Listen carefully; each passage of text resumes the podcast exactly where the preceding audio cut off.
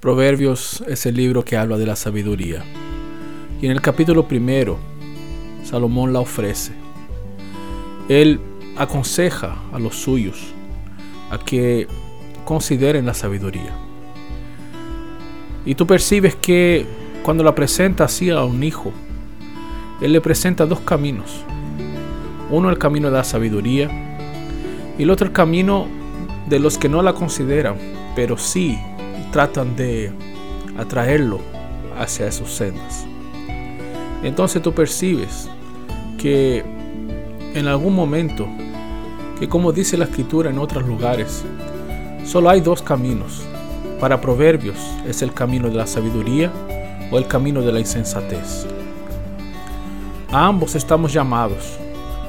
Una porque nuestras propias concupiscencias, nuestros pecados, nuestra condición nos lleva a pensar que los caminos de la insensatez son más dulces. Ellos provocan más los sentidos. Ellos parece que conectan más con nosotros. Sin embargo, en el capítulo primero, Salomón dice que un día estas cosas se terminarán y llegará el día de la angustia. Y en ese día la sabiduría se reirá de ellos.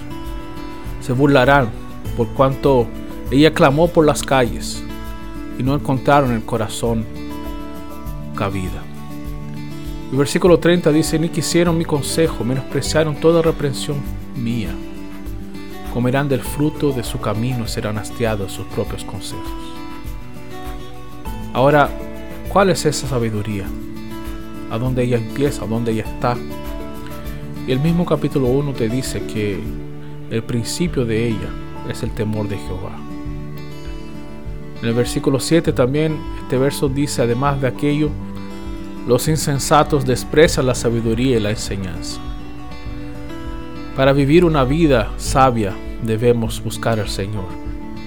Él es la misma sabiduría. Temerle a Él, considerar nuestros caminos, es apartarse del mal. De esta forma, cuando lleguen las aflicciones, tú tendrás a quien acogerte, porque nuestro Dios no nos desampara. Pero si nosotros elegimos el camino largo, si nosotros elegimos el camino que nuestra carne pide, lamentablemente el sufrimiento es lo que nos espera.